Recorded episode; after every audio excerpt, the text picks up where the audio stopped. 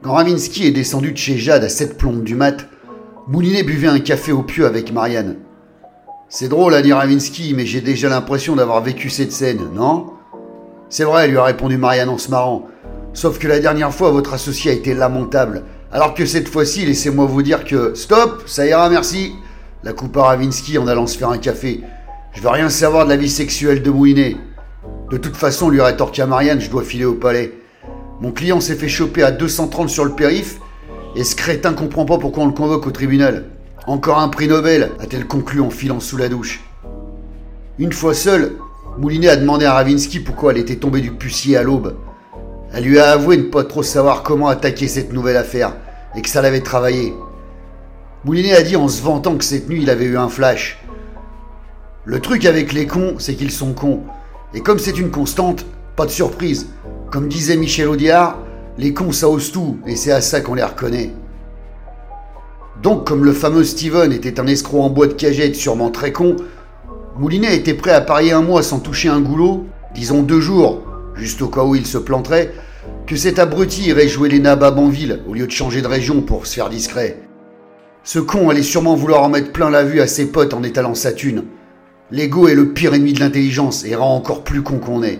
Et que font les blaireaux qui ont de gros moyens pour montrer qu'ils en ont dans le slip? Eh bien, ils vont acheter des grosses cylindrées pour compenser leurs tout petits cylindres. Il fallait donc qu'ils se tapent tous les concessionnaires de luxe de la région en espérant que la théorie de Moulinet soit bonne et que ce trou du cul se comporterait bien comme un trou du cul. Ravinsky a reconnu son génie, enfin tout au moins sa bonne idée, et Moulinet a filé à la salle de bain. Marianne lui a cédé sa place sous la douche en écrivant avec son doigt sur la paroi embuée Moulinet, ce soir, tu passes à la moulinette. Moulinet a reconnu que les premières visites des concessionnaires qu'ils avaient fait n'avaient pas donné les résultats qu'il espérait. Son idée géniale se dégonflait un peu plus comme un soufflet mal cuit à chaque concession. Les vendeurs les prenaient pour des mythos en mal de sensation. Et les plus futés d'entre eux leur ont quand même affirmé que les détectives privés n'existaient que dans les séries américaines. Ils ont donc arrêté de jouer la carte des privés et se sont fait passer pour un couple de nouveaux riches qui cherchaient une voiture de luxe disponible tout de suite et que l'argent n'était pas un souci pour eux. Plus Ravinsky était odieuse avec les vendeurs, plus les mecs lui léchaient le fion dans les grandes largeurs. Un coup elle faisait la chieuse de garde, un coup c'était Moulinet le gros compte service. Plus ils étaient obséquieux, plus ils obtenaient ce qu'ils voulaient. Écœurant ce que l'être humain est capable d'endurer pour palper une bonne commission? Le problème, c'est que même en changeant de stratégie, la réponse était toujours la même. Il n'y avait rien de disponible tout de suite dans aucun des concessionnaires de luxe. L'idée de Moulinet était finalement merdique et ils avaient gaspillé toute une journée pour que dalle. Marianne a rejoint Moulinet vers 21h après avoir défendu toute une armée de gus aussi tordue qu'une scoliose syphosée. Ils étaient en train de se descendre une bouteille de rhum en dansant la salsa en petite tenue, enfin en se trémoussant mollement, lorsque le portable de Moulinet a sonné. Comme il a reconnu le numéro, il a décroché. Après une brève conversation, il raccrocha et se tourna vers Marianne.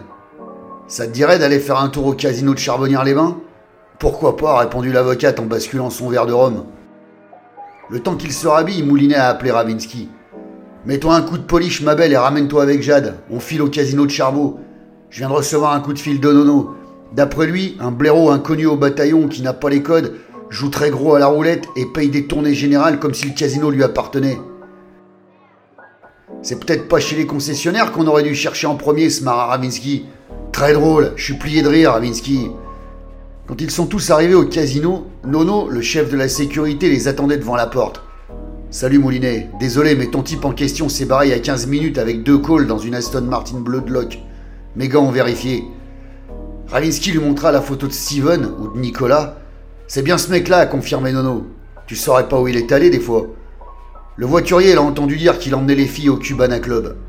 Tant pis pour leur soirée au casino et direction le Cubana Club. Mais Jade et Marianne n'ont pas eu la même idée, elles ont décidé de rester pour s'amuser un peu aux machines à sous.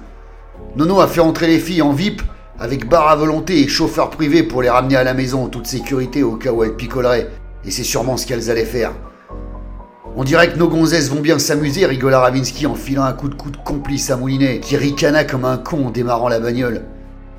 C'était une phrase qu'ils se balançaient souvent depuis qu'au collège, ils avaient réussi l'exploit de se taper deux sœurs jumelles en même temps, faisant d'eux les stars du bahut. Le Cuban Club était situé sur la presqu'île de Lyon et il appartenait à Francis Garignac, un Auvergnat pur souche qui se faisait passer pour un Cubain et se faisait appeler Luis Esperanza dans toute la ville. C'était une véritable pourriture sans scrupules, un malfrat de première qui avait ouvert ce club pour pomper la thune de la jet set lyonnaise. Paris réussi, il s'en mettait plein les fouilles depuis une dizaine d'années. Heureusement pour eux, Francis les avait à la bonne. Il les avait engagés pour prouver l'adultère de son ex-femme qui se tous les barman de son club. Cet enflure de Francis, enfin Luis Esperanza, lui avait fait la misère et lui avait tout pris. Les gosses, les bagnoles, la baraque, les appartes, le club, tout. À l'audience du divorce, cet enfoiré avait même osé demander une pension que le juge lui avait poliment dit de se foutre au cul. Après que Moulinet lui ait expliqué leur affaire, Louis les installa à une table au fond du club pour pouvoir mater tranquillement la salle, tout en buvant une boutange de cristal offerte par la maison.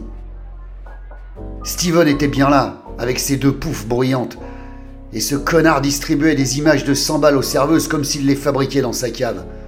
Le problème était que cet enfoiré n'était pas seul. Non, apparemment prévenu de l'intervention musclée de Moulinet et Ravinsky au squat, il s'était payé les services de deux gardes du corps deux vraies sales gueules de méchants.